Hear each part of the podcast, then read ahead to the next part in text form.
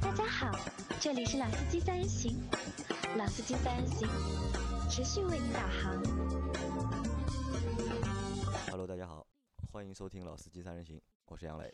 大家好，我周老师呃，今天的节目是我和周老师两个人为大家来主持啊、我们的鸽子王最近放我们鸽子放的比较多，当然他也挺忙的啊。那今天倒不能怪鸽子王，因为今天是我们也是好像节目，我记得从第一期到现在是唯一一次，这是第一次在上午录的节目啊、对的，对因为下午周老师要滚蛋回家了啊，因为我们都是下午或者是晚上录节目嘛，这上午比较难得录节目。啊，对的，那在这里要就几件事先说一下，我们的群五百个人已经满了，那感谢大家的就是参与。那我我马上会开第二个群，那怎么加群呢？就是你们可以去看我们栏目的介绍里面，就是会有一个二维码，你扫一下可以加到我个人的二维码，我会把你拉到群里面。那这是一个方式，还有一个方式呢，你大家可以关注我们的公众账号 auto b b b a u t o b i b i b i，你搜这个公众账号，公众账号里面有教你们怎么入群的一个方式，包括里面也有群的二维码，大家可以通过公众号进到我们的新的群里面来。啊，对，原则上呢，我们欢迎任何的小伙伴来加我们的群参与讨论，但是呢，最好是我们节目的听众，因为我们很多时候的节目里面的话题啊，在群里面我们都会讨论的。那如果你不听我们节目的话呢，可能就没有办法参与进来了，啊这种感觉会比较不好。对的，因为我们看就在我们的就是老群里面，就是我们的一群里面，我算了一下，就是每天平均的一个谈话的一个数量，就是大家讨论的一个数量大概超过一千条。但是呢，我也去加了一些其他的其他的那些群嘛，其他群我去看了一下，就是待在里面待一天，可能多的能够有个一百条，少的可能一天也就几十个条。看看人很多，但基本上没人说话。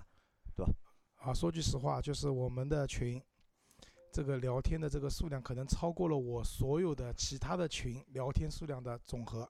呃，我觉得这个可能还不止，就是我们这个群啊，就超过我一天微信里面所有的信息综合。啊，对我也这个意思。其实我没有什么信息的，对吧？就其他的信息加在一起，都没有我们一个群那么多。好吧，那这个是群的事情啊。那今天呢，和大家聊一个什么呢？因为我们上周啊，我们在也不是上周，应该是上上周，我们在做群活动的时候，周老师发现了一个好东西。啊，对的。那周老师，你来先说一下。啊，讲这个东西之前啊，我先跟杨磊讨论一个问题啊，就是杨磊，你觉得在买车之前啊，试驾的必要性大不大？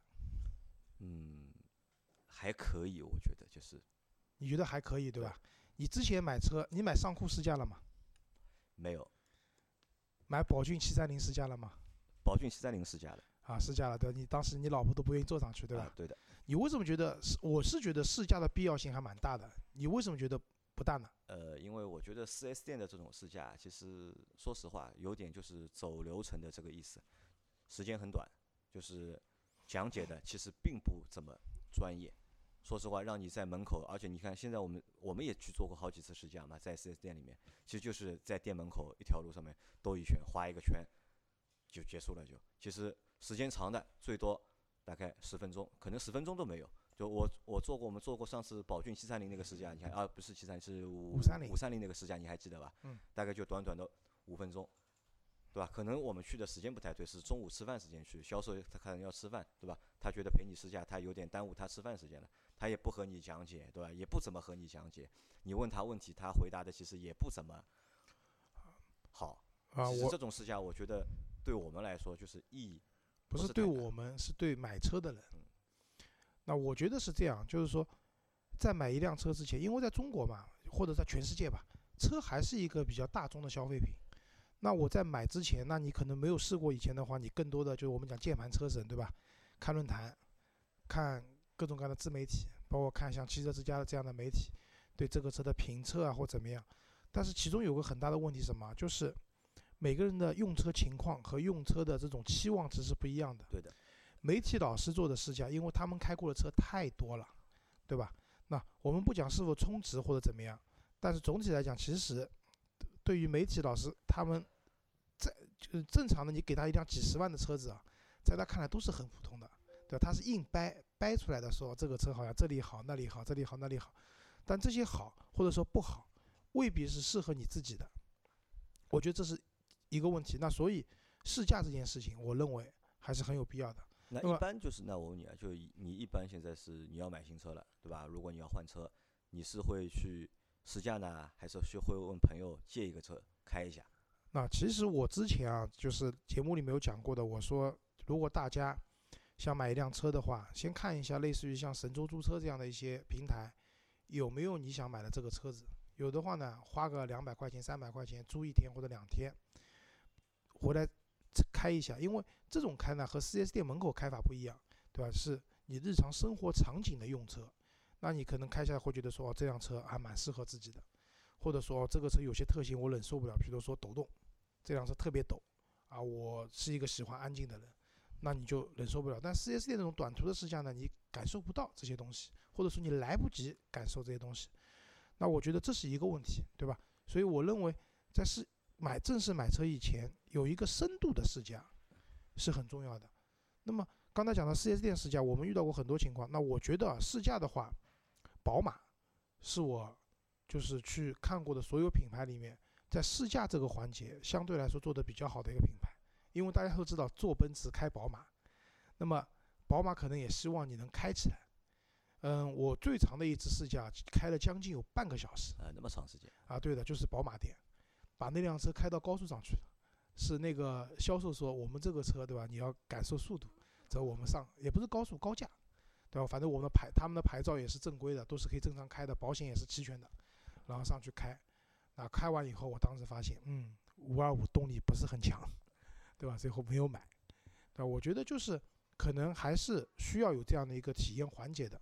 但是大部分的 4S 店，尤其是我们之前遇到过什么要预约的，跑过去以后试驾车嘛开走了，等等等等，这种情况蛮多的。那可能对大家来讲，这种试驾的体验并不是很好，而且整个试驾过程也很短，你没有办法比较完全的去了解这辆车。那我觉得这是个问题啊。那前面周老师说到的那个问神州也好，一嗨也好，租个车试驾，那我觉得这是一个比较好的一个解决的方式啊。但也不好，但其其实实有有好的地方，好的地方在哪里？好的地方在，你看我们在四 S 店试驾的车啊都是顶配车型，基本上都是顶配车型。但我们去租车公司啊，你去看，你租到的车基本上没有低配顶配车，都是中低配的一啊个车型。但缺点也有，对吧？我知道周老师想说的缺点，缺点无非就是车型少，车型旧，而且车况比较差。啊，对的，对我我主要想说的是，租车公司的车啊，因为比如说我以前借过一辆大通，对吧？就那个车的车况各方面确实不是特别好，油耗也特别高，然后这种可能也会影响你真实的一个体验最后的结果。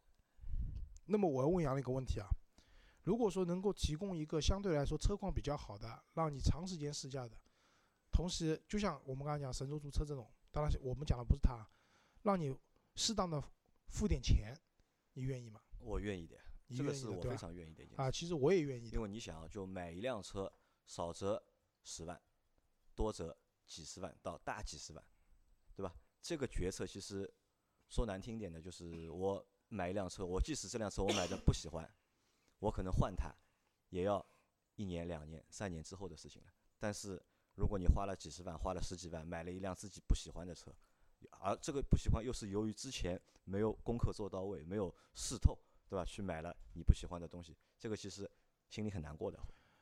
不光是自己不喜欢，还有可能是你的家里面的人不喜欢，对吧？有可能有些车你开起来很爽，但是家里人乘坐体验也不好，对吧？然后可能每次跟老婆一吵架，老婆就说：“你看你这个人就顾自己，对吧？买个车就顾自己开的爽，对吧？我们坐在后面一点都不舒服的。就比如说我们以前有个朋友，他的高尔夫啊对吧？开的是很爽，但坐那个车子就是膝盖上面啊，坐后排太难受了。啊，膝盖上面他一脚刹车，膝盖都撞了那个乌青块都出来了，对吧？所以有一辆车，对吧？可以给你相对长一点的时间的试驾，融入到你的生活场景里面，同时呢，让你身边的，尤其是你的经常会坐你车的老婆啊、父母啊、孩子啊，也能真实的体验一下。那我觉得这个是一个比较重要，也是比较好的事情。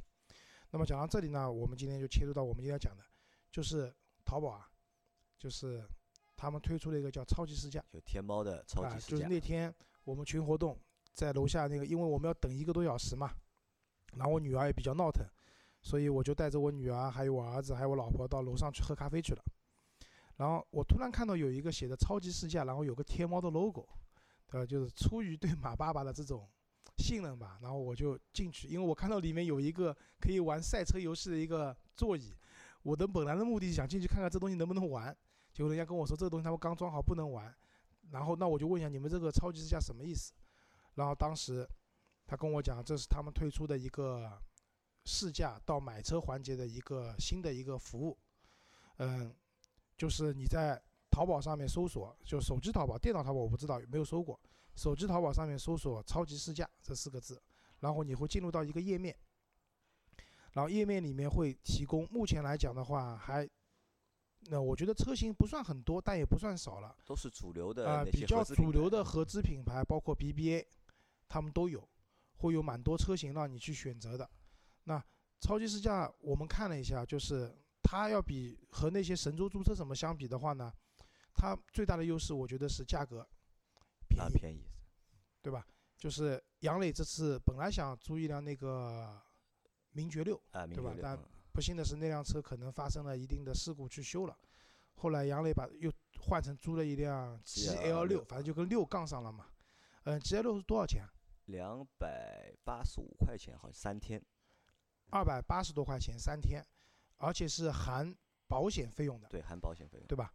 那么大家可以想一下，就是类似这样十多万的车子，如果你在其他租车网上租的话，一天的价格就两百多块了，而且你还要另外自己买保险，所以相当于他那边你花了其他租车的地方的，呃，一天的钱，你实际体验的时间，因为他就是。拿车当天算第一天的，他是这样嘛？其实就是两个晚上嘛，就是两晚三天两晚啊，三天两晚嘛，就是。对，那你实际可以体验的时间超过四十八个小时，肯定是没问题的。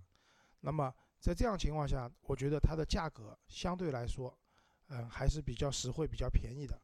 关键是他们现在那边有一个品牌是在做活动，嗯，那个品牌的车子试驾费用更低，幺九九对吧？幺九八。啊，幺九八，你借一辆幺九八就可以借一辆跑车了，就福特的野野马，或者说幺九八还能借什么车啊？就是福特的那个全进口那个叫什么探险者，对吧？七座的大 SUV。那我们群里面有小伙伴也去租了那个车，他跟我讲，他这周会去提车，周末体验一下这辆车子。因为那个小伙伴好像也有买七人座的需求啊。那我觉得这样的价格去租一辆，就是。可以让你相对来说长时间可以体验的车子，那我觉得这个服务是蛮好的。那我看一下，就是我打开了这个页面，就是价格是因为看到这个东西最先吸引我们的是一个价格。就我看了一下，就它福特的福睿斯，它一七款的，它三天的试驾的一个价格是九十九元。这个估计是应该是他们是有啊，这个也不算有活动，因为它这个级别的车都是九十九元。日产的轩逸九十九元三天。日产的蓝鸟也是，蓝鸟是一百零八元三天，本田的凌派是一百零八元，MG 六两点零 T 的是只有一百，不是二点零 T，是二零 T，二零 T 说错了，实际上是一点五 T，一点五 T 的是一百零八元，大众的宝来也是一百十八元，其实这种就是我们看到常规的 A 级车，它都在一百多块钱，三天就是三天两晚嘛，啊，对的，我们看一下高级的车。啊。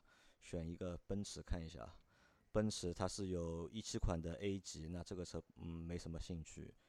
然后有 GLA，它的 GLA 有就贵一点，GLA 的三天的试驾的价格是三百四十八元，C 级是三百八十八元。然后它好像还有哦 G GLC 它也有，它 GLC 的价格是三天是五百三十八元，但它好像是这样的，就周一到周五的价格是便宜的。但到周末，如果你去租车的话，会贵一点，会有一个 double 吧，应该是会翻一个倍。啊，一倍不到点，一倍稍微不到一点吧。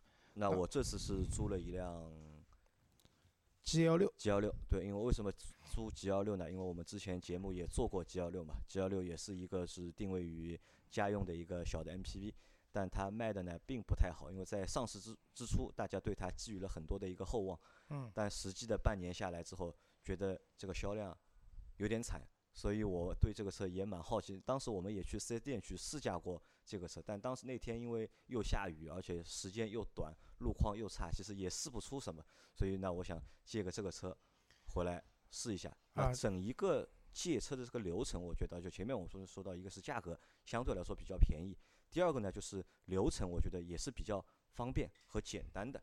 那比如说我在手机上，在你在天猫上或者在支付宝上找到超级试驾，选你要的车，选好之后就支付费用。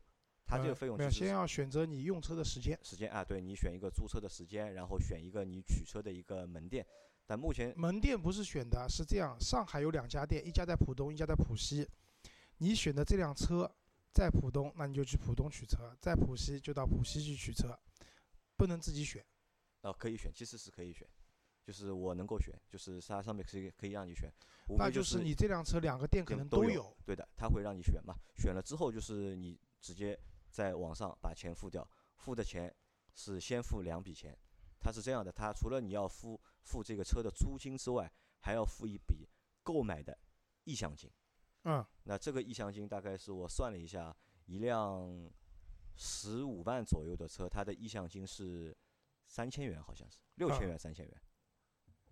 三千元啊，三千啊，对，应该是哦，六千，六千，六千，就是十五万元的左右车，你要付六千块钱的一个意向金，它每个车标价都会不一样，它这个意向金会有浮动。但是如果你芝麻信用是七百分以上的话，它这个意向金它是帮你就是打对折，你只要付一半的意向金就可以。那这个意向金是如果你后面买车的话，这个意向金就帮你直接抵扣在车款里面，包括你这次试驾的费用，它也帮你抵掉。那如果你不买的话，那这笔钱过一个月之后，他会退还给你。嗯，是这样的，就是说刚才讲的这个购车的意向金啊，我们可以把它看成是一般来讲，嗯，其他的租车地方需要你付的预授权的一个押金，押金，对吧？嗯，从几千元到几万元不等。因为我因为我看了一下宝马五系，他们那边蛮强大的，最新款的宝马五系的五三零都有，那个车的话意向金三万。但是周老师的那个芝麻信用是超过七百分的，所以我要付一万五。其实把它可以把它看成是一个押金，然后因为他们超级试驾本质上是希望你通过试驾以后，在他那边的渠道去买车嘛。那如果你在他那边买车的话，那我觉得就是这意向金可能就会转成你买车的定金了。然后同时你因为试驾这辆车产生的试驾的费用。你买车的话，这个试驾费用是可以退给你的，就等于报销给你嘛，就这个车就免费让你试驾了。啊，对的。但是呢是这样，比如说有的朋友，呃，你有几辆车之间犹豫嘛，你可能试驾了，它是这样的，每六十天的话，最多只能试驾五次，而且同一个车型只能试驾一次，就一个账号只能试驾一次。我们讲一个人嘛，一个自然人，对吧？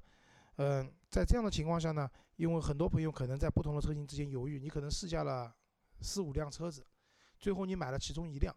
当然是要通过他的渠道去买，他的渠道无非就是两个，因为天猫超级试驾的话，它本质上也是大售车下面的一个部门。大售车那边有一个我们之前聊过的一个网站叫什么？谈个车。谈个车，对吧？谈个车呢，说句实话，作为私人购车来讲，嗯，不太划算，它的这个费率啊，各方面都很高。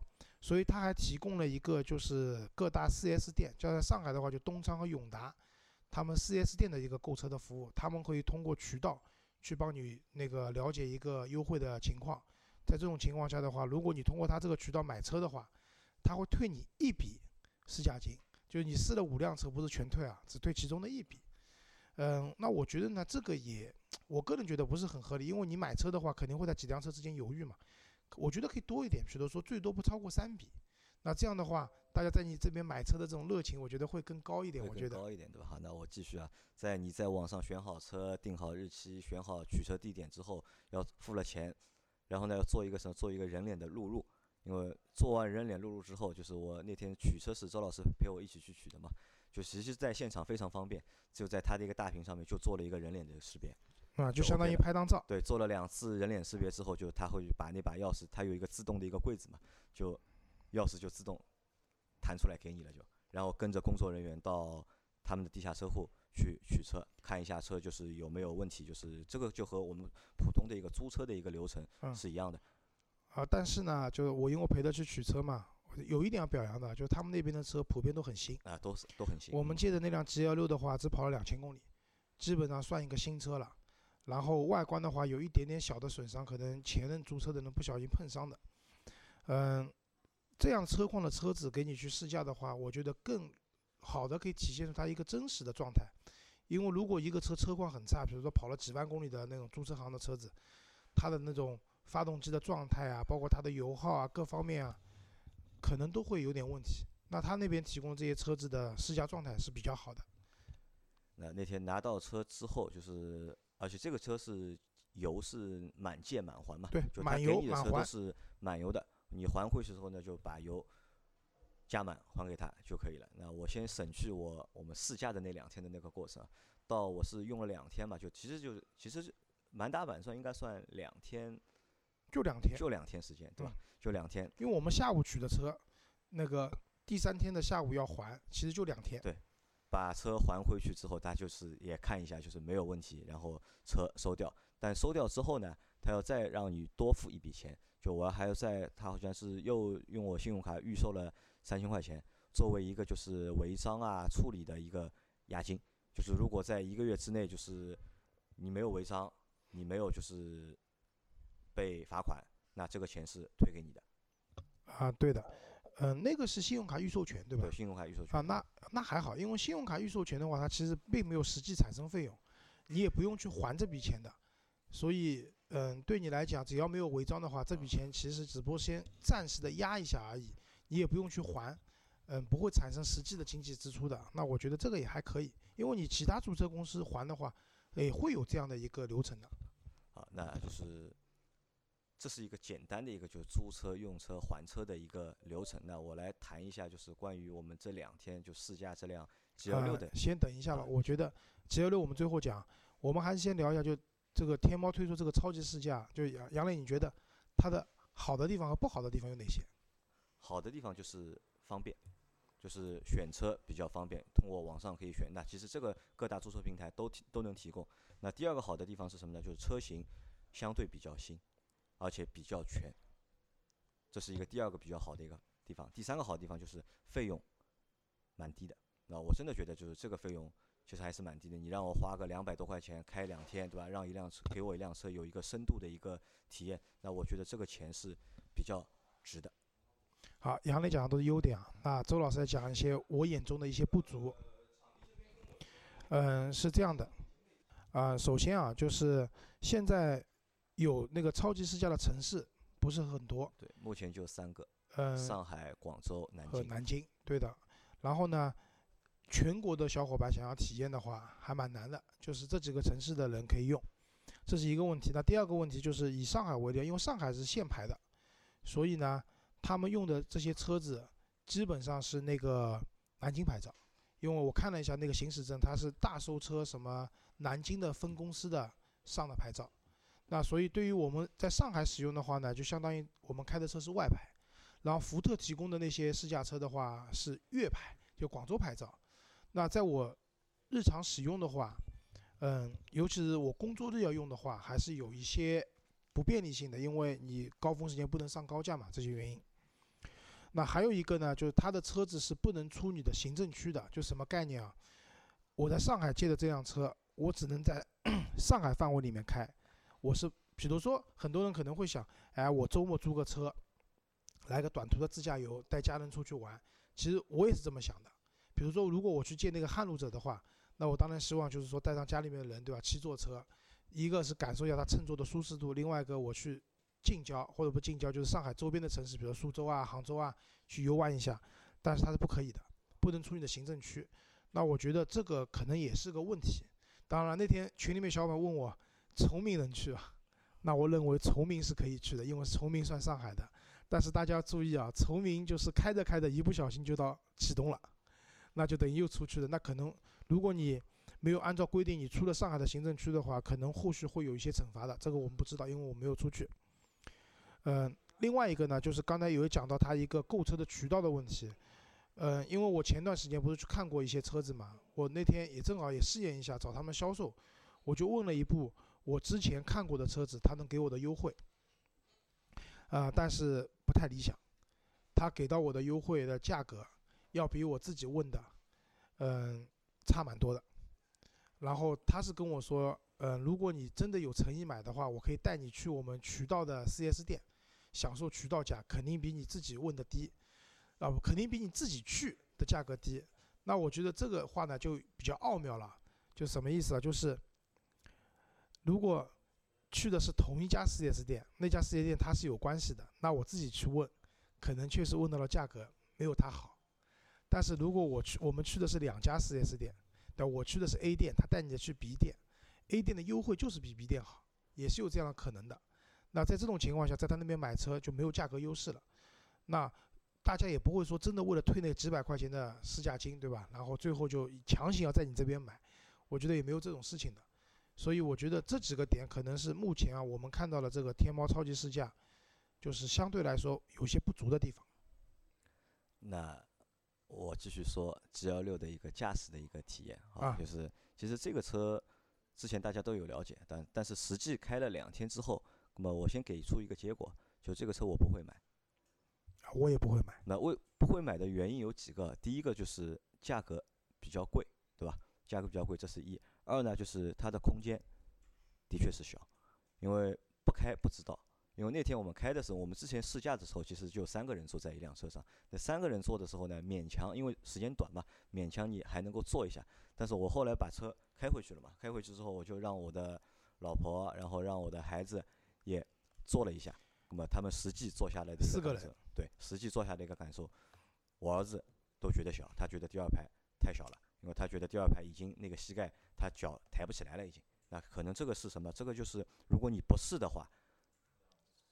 没有这个体验的，这个叫没有对比就没有伤害，因为你现在开的七三零空间肯定比它大嘛。这是一方面，第二方面就像我们如果去平时试驾的话，我不太会带儿子去嘛，对吧？可能就最多就我带我老婆去，不会把我两个孩子都带过去。但是如果你车买回去之后，当全家人坐上去的时候，你会会觉得哦，这个车可能哦尺寸不够，之前的目测是有差距的，是有失误的。那这是一方面。那第二呢，就是我们之前也是。一直去说这个三缸发动机的一个问题嘛，那这次就是因为开了两天的时间，那么也算比较长的时间去体验这个三缸发动机。包括老倪知道我们在开这个车的时候，他也一直在网上问我们，哎，这个车到底这个三缸怎么样，对吧？那么老老倪老周觉得这个三缸怎么样？嗯，两个字形容吧，第一个字抖抖啊，第二个字吵。吵啊。你觉得吧？这个抖和我们车的抖还有点不一样。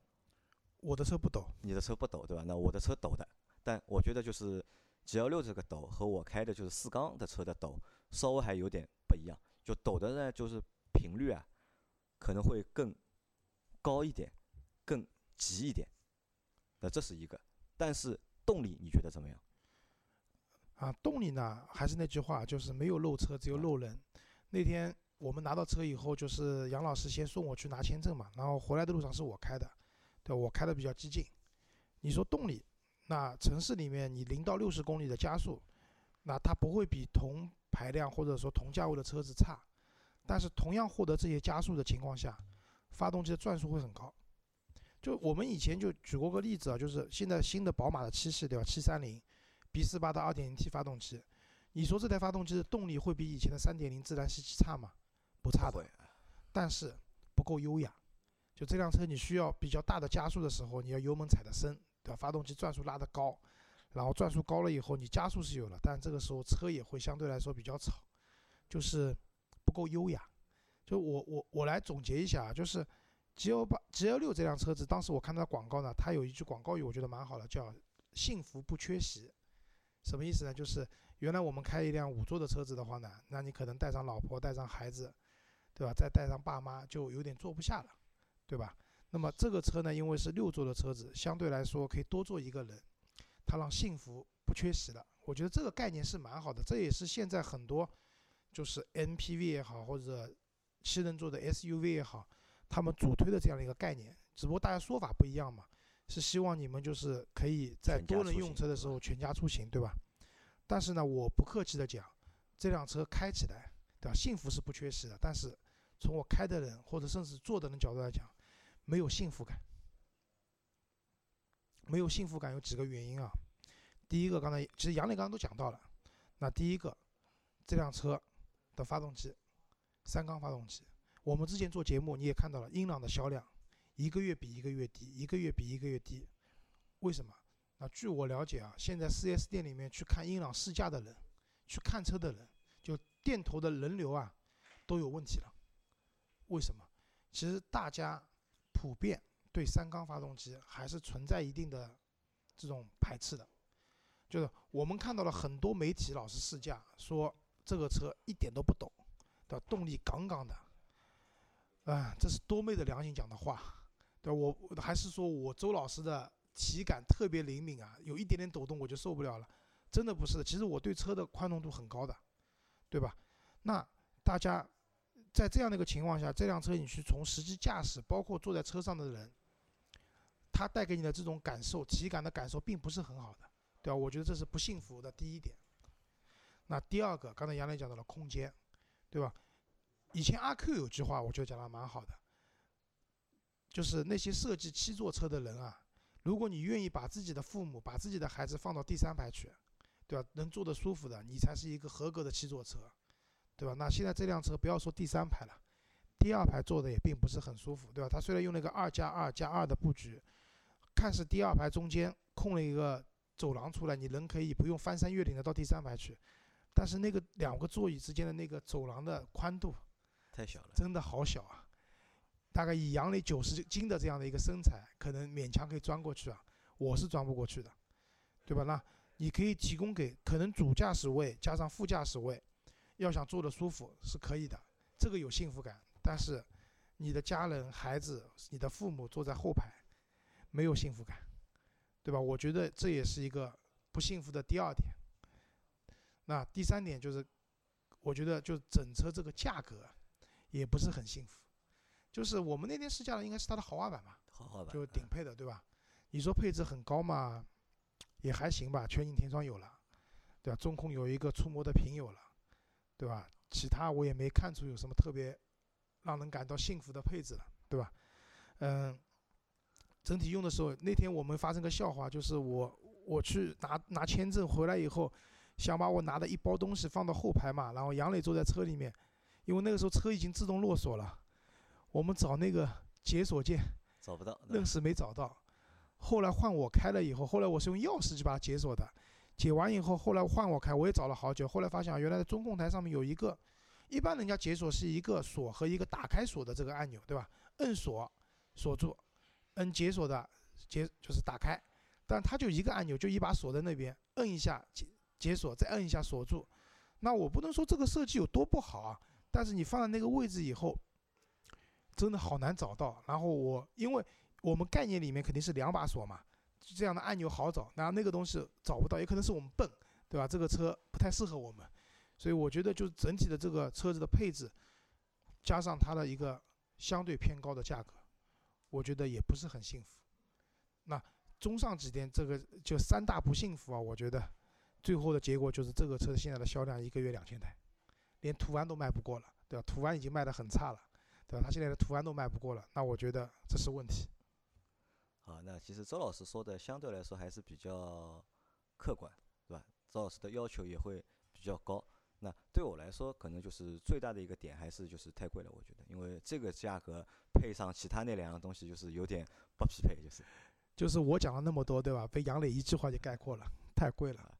那你说我要求高，但是我我开完宋 MAX，我觉得那个车可以，为什么？因为那个车的价格和它的属性是匹配的。对的啊，对吧？因为我们每样东西它的价格，我们都会对它有一个预期嘛，对吧？十八万的东西，对吧？我心里肯定有一个十八万的要求，对吧？八万的东西，我会有一个八万的要求。啊，就很简单嘛。杨磊前两天儿童节买了一个一百块钱的无人机，对吧？在办公室里面两天就被我们玩坏了。但是我们想想也算了，坏就坏了吧，因为这东西也就一百块钱，一百块钱，对吧？但是如果你花四千块钱买一个大疆的无人机，如果开两天莫名其妙坏了。那你肯定要找大疆的呀，骂人了，要骂人了，对吧？你要找他客服要去骂人了，对吧？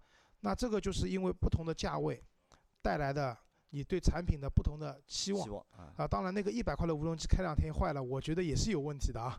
嗯，那么在这样的情况下，现在杨磊那个他们帮你问的这个车没有优惠，对吧？就有优惠，但是这个优惠我看了一下，和网上直接人家报出来的优惠是一样的啊，是一样没有优惠嘛？对啊，那还是有优惠的。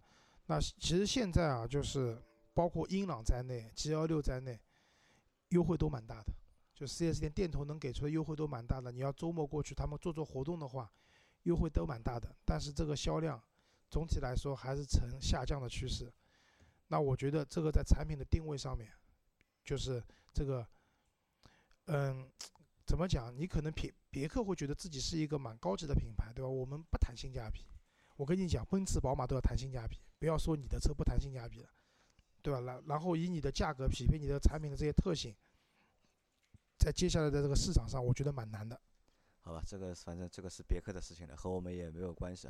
但我们这里还是建议啊，就是小伙伴，就是如果你们想买车，那通过这个方式去租辆车开个两天，那真的是我觉得有非常好。对，就是你对这辆车的认识也好，体验也好，肯定会比你去 4S 店。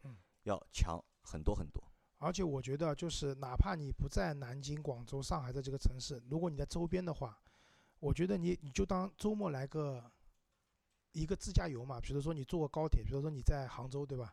你坐个高铁到南京或者坐个高铁到上海，然后借一辆车在上海自驾游，自驾玩两天，玩完以后车子还掉，坐高铁回去，你对这个车的基本特性都了解了。尤其你在一个陌生城市开车。